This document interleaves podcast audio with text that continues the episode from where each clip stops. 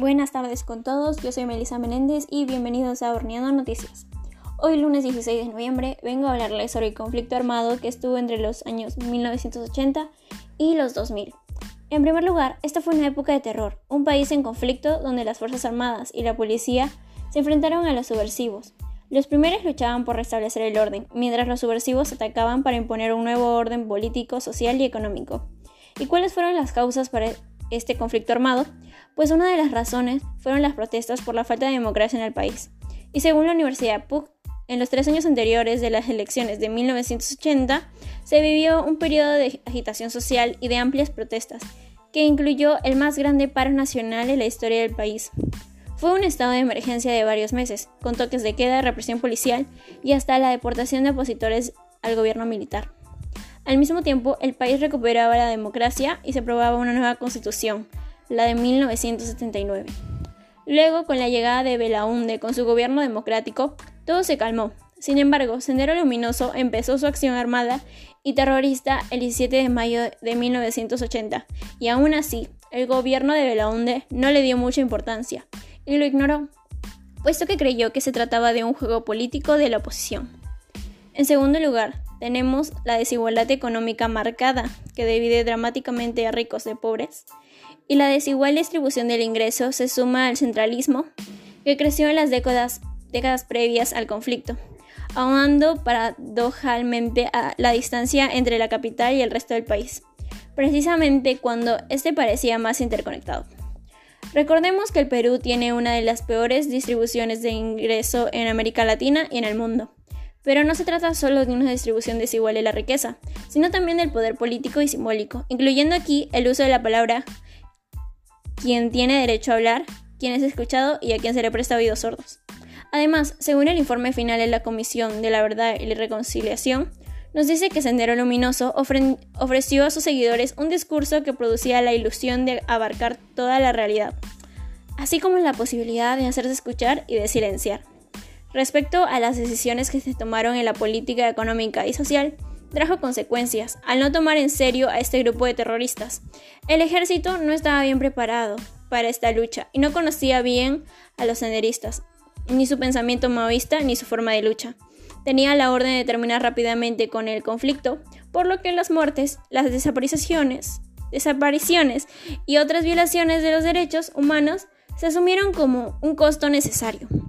El ejército calificó algunos lugares como zonas rojas, donde entraban a matar a cualquier sospechoso sin averiguar si era subversivo o no lo era. Y según el licenciado de Derecho y Ciencias Políticas, Astrid Sacristán, no fue sino hasta diciembre de 1982 que Fernando Belaúnde Terry declaró el estado de emergencia en nueve provincias y puso esas regiones bajo control militar. Por lo tanto, no solo Sendero Luminoso y el MRTA dejaron muertos inocentes, sino también el ejército. Empezaron los asesinatos selectivos de personalidades y dirigentes, entre ellos el presidente del Jurado Nacional de Elecciones y el dirigente aprista Rodrigo Franco.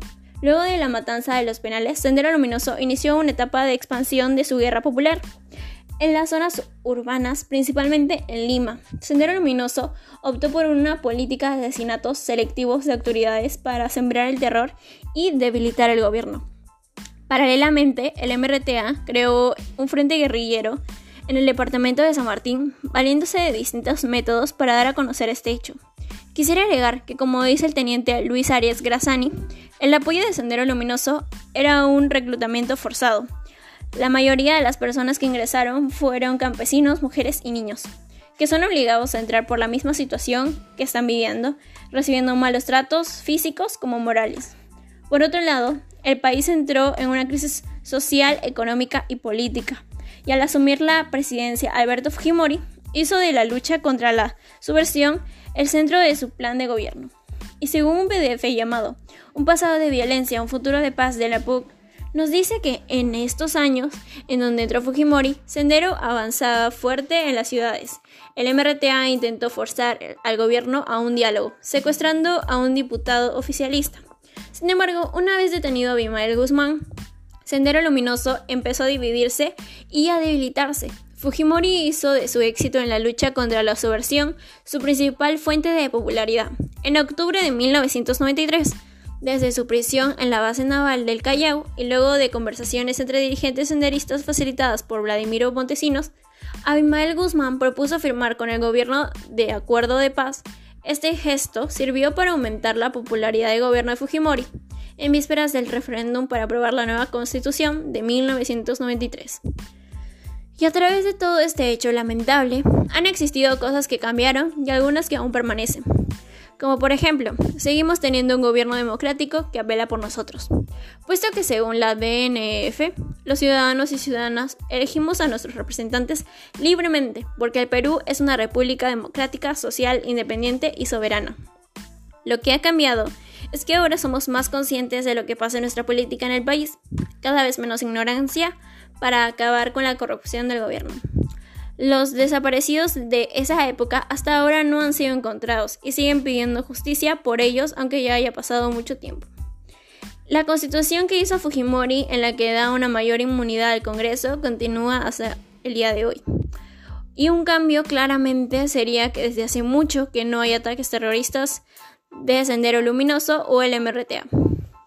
Para cerrar esta nota, quisiera decir que esto sucedió en Perú y debemos aprender sobre lo que pasó, como no ignorar lo que pasa en nuestro país, salir a protestar si no estamos a favor de lo que está haciendo el gobierno, hacer respetar nuestros derechos y sobre todo informarse y tener una buena educación para que así un, discurso como el de Sendero Luminoso no, no lave las mentes de las personas ignorantes, porque nada de lo que hizo este grupo terrorista estuvo bien, solo atacaron a su propio país. Muchas gracias y conmigo será hasta la próxima.